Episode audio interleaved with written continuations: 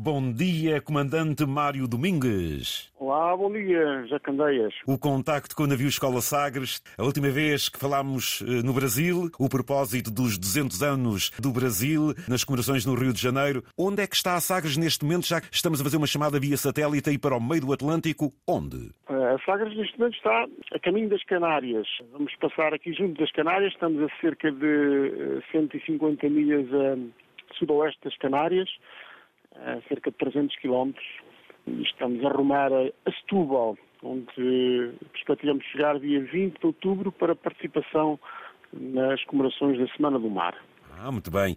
Sr. Comandante, resume, por favor, durante esta ausência de contacto, o que é que se passou a bordo e, afinal, tudo aquilo que esteve ligado também uh, ao Brasil. Estou a ouvi-lo, Sr. Comandante. Muito bem.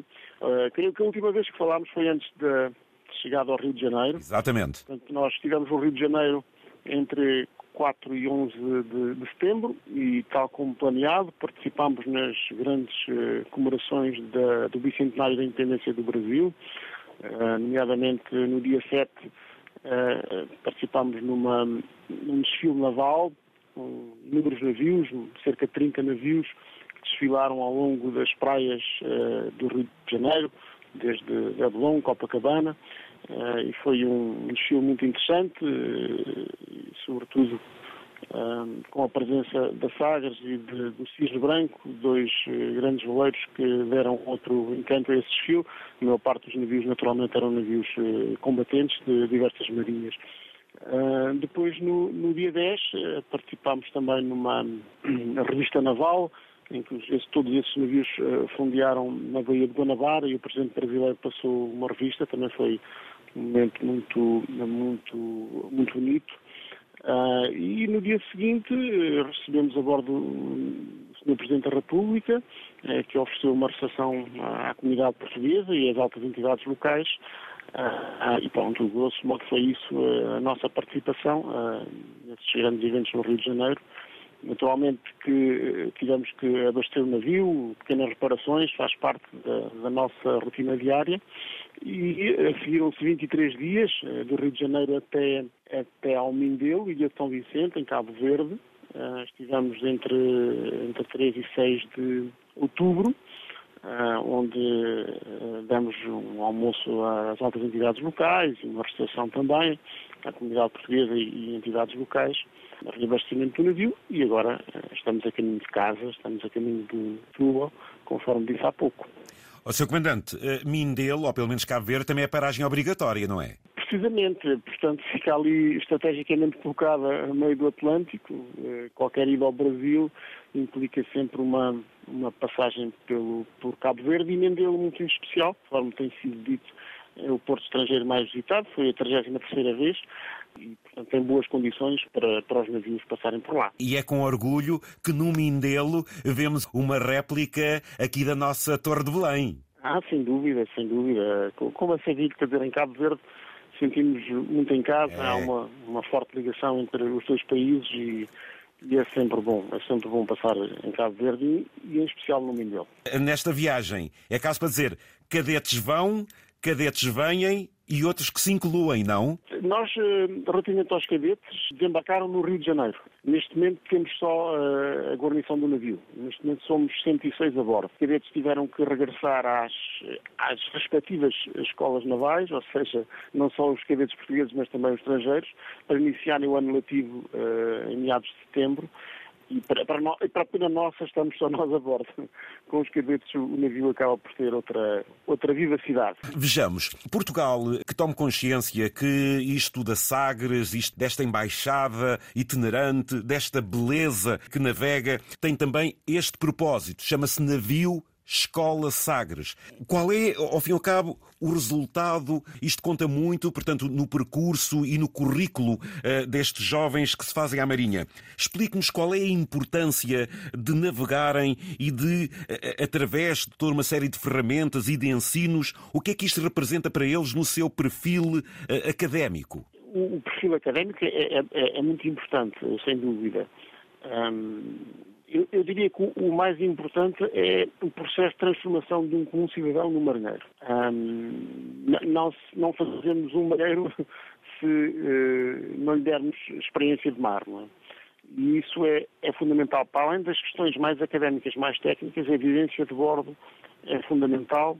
A capacidade, uh, a resiliência, a capacidade de estar muito tempo no mar é fundamental eh, de estar num, num, ambiente muito confinado, com muito pouca um, comodidade. Eh, só o facto de fazer uma tirada de 23 dias, isso uh, implica falta de comodidade, é? uh, isolamento.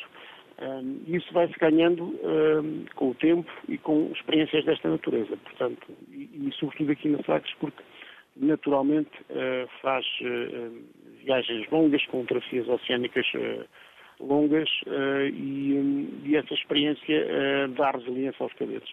Depois, uh, pôr em prática todas as questões teóricas aprendidas na escola naval, a navegação astronómica, a navegação Fantástico. em geral, de toda, de, toda, a ordem, e também o contacto com outras culturas, com, outras, com, com outros cadetes de outros países. Tivemos ao longo da viagem oito cadetes de outras nacionalidades, Uh, percebem naturalmente, independentemente do credo, da raça, da religião, e tivemos também uh, cadetes uh, do, do, Norte de África, que não somos muito diferentes uns dos outros, aliás, somos muito parecidos uns com os outros, operamos os navios de forma muito, muito similar e isso dá uma, uma vivência não só em termos técnicos, mas também uma vivência para a vida, para, para todos os nossos cadetes. Isso é fundamental até porque estando a falar na Sagres, estamos a falar também no confronto com os elementos. Se tiver frio tem que o sentir, se tiver vento também tem que o sentir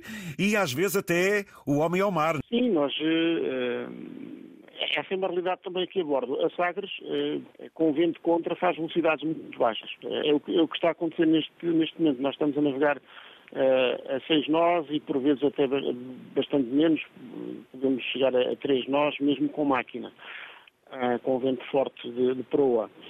Uh, e nessa circunstância nós temos que perceber onde é que está a corrente. Ou seja, um, um navio dito normal, que tem muita reserva de velocidade, o comandante, os oficiais de quarto, não tem essa preocupação de onde é que está uma corrente contra de meio nó que seja. Eh, no nosso caso, nós temos que aproveitar tudo o que, um, eh, o que os elementos têm para nos dar e, e, estar atentos àquilo que pode ser contra, que é o caso da corrente.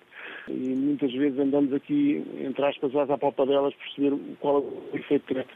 E, e muitas vezes é meio nó, o nó que seja, mas que nos afeta imenso.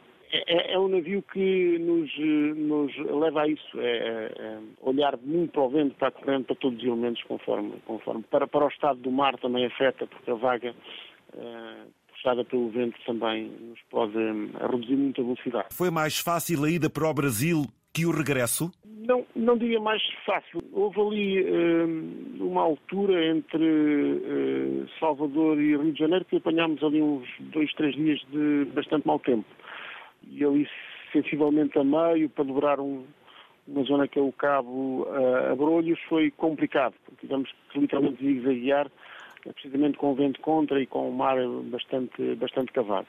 Portanto, desse ponto de vista, um, eh, se calhar foi o dias mais, mais complicados em termos de, de meteorologia.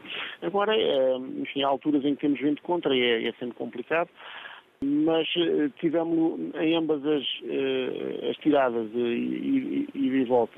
O melhor tempo foi de facto no regresso durante mais durante melhor tempo durante durante mais tempo no regresso entre entre um, o Rio de Janeiro e, e o Mindelo.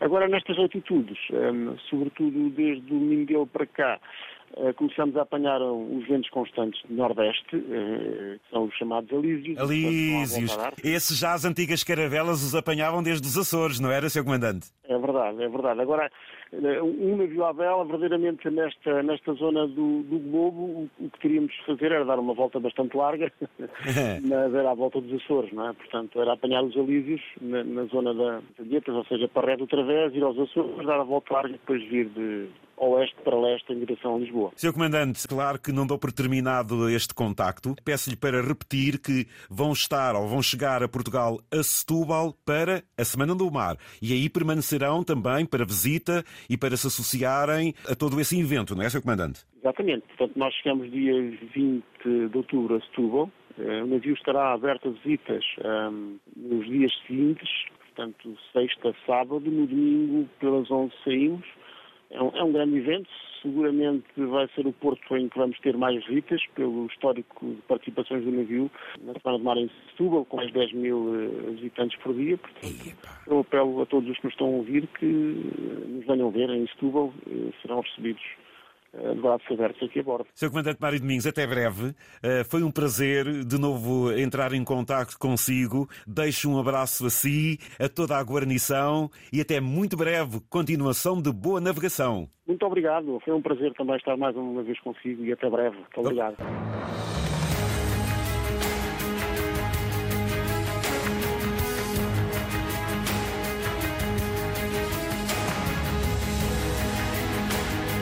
Antena 1. Liga Portugal.